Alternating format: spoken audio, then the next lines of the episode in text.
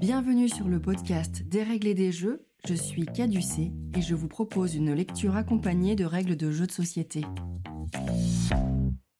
Aujourd'hui, je vous propose de découvrir le jeu de société Faraway, sorti dans vos boutiques favorites en septembre 2023. Les auteurs sont Johan Goupy et Corentin Lebras et il est illustré par Maxime Morin qui a également illustré Codex Naturalis. Il est édité par Catch-Up Games sous la forme d'une boîte rectangulaire de presque 19 par 14 cm. Faraway est annoncé pour 2 à 6 joueurs, d'une durée de 25 minutes et recommandé à partir de 10 ans. Il est commercialisé au prix d'environ 20 euros. Les mécaniques du jeu. Faraway est un jeu de cartes compétitif au cours duquel vous jouerez 8 cartes devant vous, une à chaque manche, ordonnées de gauche à droite. Ces cartes portent un nombre de 1 à 68 qui influera sur votre possibilité d'accéder à des cartes sanctuaires bonus, ainsi que sur l'ordre de jeu de la dernière phase du tour. Les cartes jouées peuvent comporter des symboles et des objectifs, vous permettant de marquer des points d'une manière conditionnelle, dépendante des symboles visibles dans votre aire de jeu. En fin de partie, les cartes seront retournées face cachée et le calcul de score s'effectuera en partant de la dernière carte jusqu'à la première, dans le sens inverse de l'ordre de pose. Vous ne tiendrez compte que des éléments visibles pour marquer vos points. La thématique. La règle nous raconte. Par-delà la mer des brumes sommeille le mystérieux continent d'Alula, un havre de paix que la nature a érigé en parangon d'équilibre. L'harmonie et la concorde dessinent les contours d'une île en perpétuelle évolution. La taille et la disposition des territoires s'altèrent régulièrement, rendant désuète toute tentative de cartographie. L'unique moyen de dompter cette terre est de l'arpenter encore et encore, afin d'en actualiser son atlas. Sillonnez ce monde à la géographie mouvante et découvrez les merveilles qu'il recèle rencontrez ses habitants, répertoriez ses secrets et obtenez plus de renommée que vos adversaires. Le livret de règles comporte une double page pour vous familiariser avec la thématique du jeu et découvrir le continent d'Alula, ses autochtones, sa topographie et ses précieuses ressources. L'Oudou, une étrange pierre flottante, l'Okiko, une chimère céleste qui se démultiplie à volonté, et l'héros doré, un chardon aux vertus médicinales. Faraway justifie la dynamique d'exploration de cette île à travers la pose progressive des cartes régions. Lors de la partie, vous faites votre voyage aller en posant vos cartes régions, une à chaque tour. Dans une région, vous pouvez découvrir des merveilles, les symboles ressources, et des habitants qui vous demanderont de rechercher des ressources précises pour la suite de votre exploration. En fin de partie, lorsque vous passerez à la phase de décompte de points, vous réaliserez en fait votre trajet retour, qui vous permettra de valider ou non les quêtes qui vous ont été données par les habitants rencontrés à l'allée. Cette exploration aller-retour est parfaitement portée par la mécanique. La contrainte de la révélation progressive des cartes lors de votre voyage retour devient quasi cérémoniale. Quatre visuels de boîtes différents ont été édités rouge, bleu, jaune et vert, une par biome. Le contenu de ces boîtes est toutefois strictement identique. Le matériel. Dans la boîte de Faraway, vous trouverez 68 cartes régions de format carré. Prenez-en quelques-unes pour vous familiariser avec les éléments qu'elles contiennent. Chaque carte région représente un environnement spécifique, appelé biome, indiqué par une couleur et un symbole associé dans une frise. Il en existe quatre différents, les rivières en vert, les villes en jaune, les forêts de champignons en rouge et les déserts de pierre en bleu. Les cartes régions ont globalement toutes la même structure.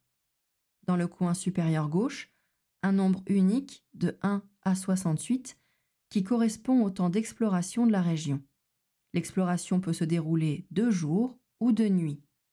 Le cercle entourant le temps d'exploration indique alors un soleil ou une lune. À droite du temps d'exploration, il peut y avoir un symbole de parchemin. Ces parchemins sont appelés des indices dans le jeu. dans le coin supérieur droit de la carte, peuvent figurer des ressources. Il en existe trois minérales, les pierres, animales, les chimères, ou végétales, le chardon. Notez pour plus tard que les pierres sont plus courantes que les chimères, elles-mêmes plus répandues que les chardons. Lorsqu'un habitant est présent sur une carte, vous trouverez en bas à droite de celle-ci une quête. Cette quête pourra vous rapporter des points en fin de partie. Le carré blanc encadre le nombre de points que la quête rapporte. Elle peut être soumise à des conditions qui sont alors représentées au-dessus de la frise qui surplombe la valeur de la quête. Ne confondez pas les ressources, qui sont dans le coin supérieur droit des cartes, avec les conditions demandées par la quête, qui se situent plus bas sur la carte. Concernant les quêtes, certaines rapportent des points secs si les conditions sont remplies. D'autres vous rapporteront un certain nombre de points par ressource, élément ou biome visible dans votre zone de jeu. Vous trouverez également 45 cartes sanctuaires plus petites et rectangulaires. Prenez-en quelques-unes et regardez-les. Dans leur partie supérieure peuvent se trouver des bonus, parchemins ou symboles d'exploration de nuit à gauche, ressources à droite. Dans leur partie inférieure, certains sanctuaires proposent des objectifs annexes qui peuvent rapporter des points supplémentaires en fin de partie. Les sanctuaires peuvent être de couleur neutre, grise, ou associés à l'une des quatre couleurs de région. En ce cas, ils compteront comme une région de ce type pour le calcul de points. Le jeu fournit également un carnet de score bien utile pour le décompte progressif de fin de partie. La règle du jeu est bien organisée, agréable à suivre, comporte de nombreuses illustrations ainsi qu'un QR code dirigeant vers une page dédiée au jeu sur le site de l'éditeur. Sur cette page, vous pourrez accéder à une vidéo règle. Enfin, vous trouverez une carte d'aide avec un exemple de décompte final et un rappel sur les types de quêtes existantes. Passons maintenant à la mise en place. La mise en place. Mélangez les cartes régions et distribuez-en trois à chaque joueur face cachée. Chacun prend connaissance de ces cartes sans les révéler. Formez une pioche région avec les cartes restantes et placez-la au centre de l'aire de jeu. Révélez, depuis cette pioche région, autant de cartes que de joueurs plus une. Par exemple, si vous êtes 5 joueurs, révélez 6 cartes. Mélangez les cartes sanctuaires et formez une pioche, face cachée, que vous disposez à proximité de la pioche région. La zone de table libre devant vous sera votre zone de jeu personnelle celle où vous poserez vos cartes régions sélectionnées et les éventuelles cartes sanctuaires trouvées. Vous voilà prêt à commencer la partie. Le déroulement de la partie. Une partie de Faroe dure 8 tours. Chaque tour est composé de trois phases. Explorer une région, trouver un sanctuaire, terminer l'exploration. La partie se termine à l'issue du huitième tour et les joueurs procèdent à un décompte de points. L'information importante à intégrer lors de votre première partie est que le décompte de points est particulier. À la fin de la partie, lorsque vous aurez vos huit cartes régions devant vous, vous compterez les points rapportés par chaque carte en commençant par celle qui sera le plus à droite, c'est-à-dire celle que vous aurez posée lors du dernier tour. Les autres cartes, précédemment jouées, seront alors cachés et ne seront révélés que progressivement en avançant dans le décompte. Vous ne tiendrez donc compte que des éléments visibles de la carte retournée et de celle située à sa droite, en plus des sanctuaires qui restent toujours visibles. Ça vous semble obscur? C'est normal. À l'issue de la première partie, vous prendrez conscience de la contrainte que représente cette particularité et de ce que cela implique sur votre façon de jouer. Voici le déroulement d'un tour dans le détail. La première phase du tour est la phase d'exploration d'une région.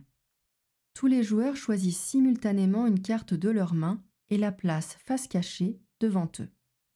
Une fois que tout le monde a sélectionné sa carte, elles sont toutes révélées et ajoutées à l'aire de jeu de chaque joueur, à droite des cartes régions jouées précédemment.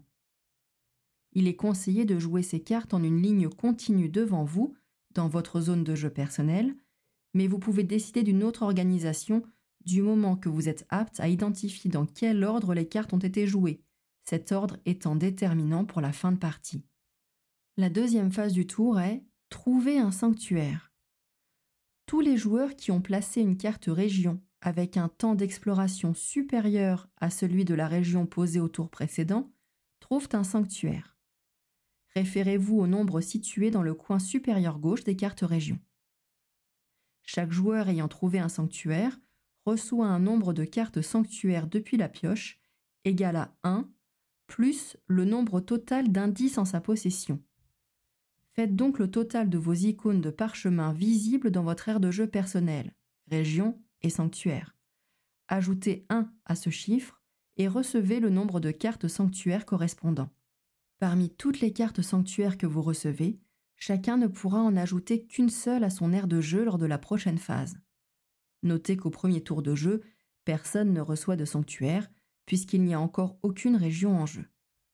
Passez ensuite à la phase de fin d'exploration. Lors de cette phase, les joueurs agissent chacun leur tour, dans un ordre qui dépend du temps d'exploration indiqué sur la carte région qui vient d'être jouée. On commence par le joueur ayant joué la carte région de la plus petite valeur, puis on continue, dans l'ordre croissant, jusqu'au joueur ayant joué la carte région de plus forte valeur. À votre tour, commencez par choisir une carte région parmi celles visibles au centre de la table, celles qui ont été dévoilées avant le début du tour depuis la pioche. Ajoutez-la à votre main pour avoir de nouveau trois cartes en main. Les régions prises par chaque joueur ne sont pas immédiatement remplacées, ce qui réduit les choix de ceux agissant en dernier. À ce moment, si vous avez reçu une ou plusieurs cartes sanctuaires lors de la phase précédente, choisissez-en une que vous placez dans votre aire de jeu. Vous bénéficiez désormais de ces effets. Si vous avez plus d'une carte sanctuaire, remettez celle que vous n'avez pas choisie sous la pile de cartes sanctuaires face cachée. Au huitième tour de jeu, vous ne prendrez pas de nouvelle carte région, puisque vous n'aurez pas la possibilité de la poser. Vous pouvez néanmoins jouer un sanctuaire si vous en avez reçu lors de la phase précédente. Une fois que tout le monde a effectué son tour, la carte région qui reste au centre de la table est écartée du jeu et vous devez ensuite révéler autant de nouvelles cartes région depuis la pioche que de joueurs plus 1, comme lors de la mise en place. S'il ne s'agit pas du huitième tour, un nouveau tour commence par une phase d'exploration de région. S'il s'agit du huitième tour, la partie est alors terminée et il vous faut procéder au décompte de fin de partie.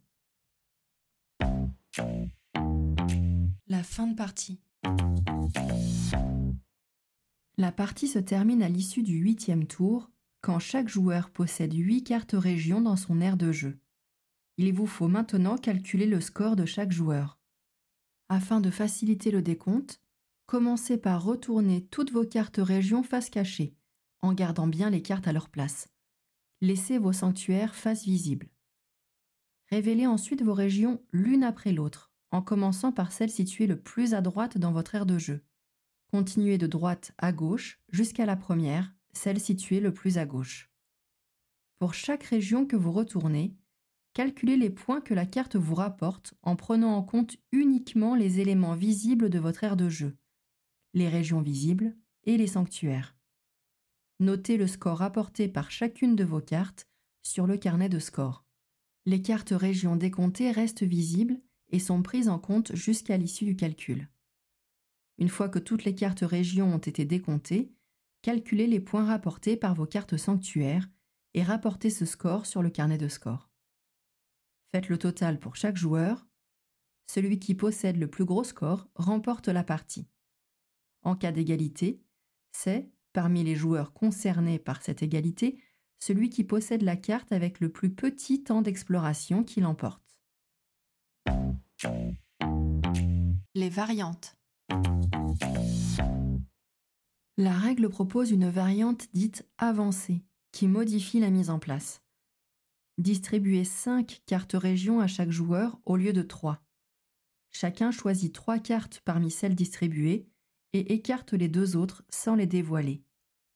Mélangez les cartes écartées dans la pioche région avant de révéler le nombre de cartes correspondant au nombre de joueurs plus 1. Les autres règles sont inchangées. Mon avis sur le jeu. Faraway, avec sa règle plutôt simple, propose une expérience de jeu originale et dynamique. Le voyage retour et son décompte de points particuliers peut déstabiliser lors de la première partie et vous obligera à réfléchir de manière différente comparé aux jeux de collection plus standards. Reste évidemment le hasard de la pioche, qui vous obligera à composer au mieux avec ce que vous avez et induira probablement l'envie d'y retourner pour tenter d'obtenir toujours un meilleur score. L'ensemble est porté par des illustrations dans un style que j'affectionne particulièrement, mais c'est une remarque parfaitement subjective et je vous laisserai vous faire votre propre avis sur la question. La thématique, qui peut sembler accessoire, est pourtant parfaitement portée par la mécanique, et je salue l'effort d'avoir apporté des précisions autour du lore dans la règle. Faraway est un petit casse-tête charmant et rafraîchissant. Maintenant que les règles du jeu n'ont plus de secret pour vous, prenez le temps de jouer et de vous amuser. Merci d'avoir écouté cet épisode et à bientôt pour un prochain Des règles et des jeux.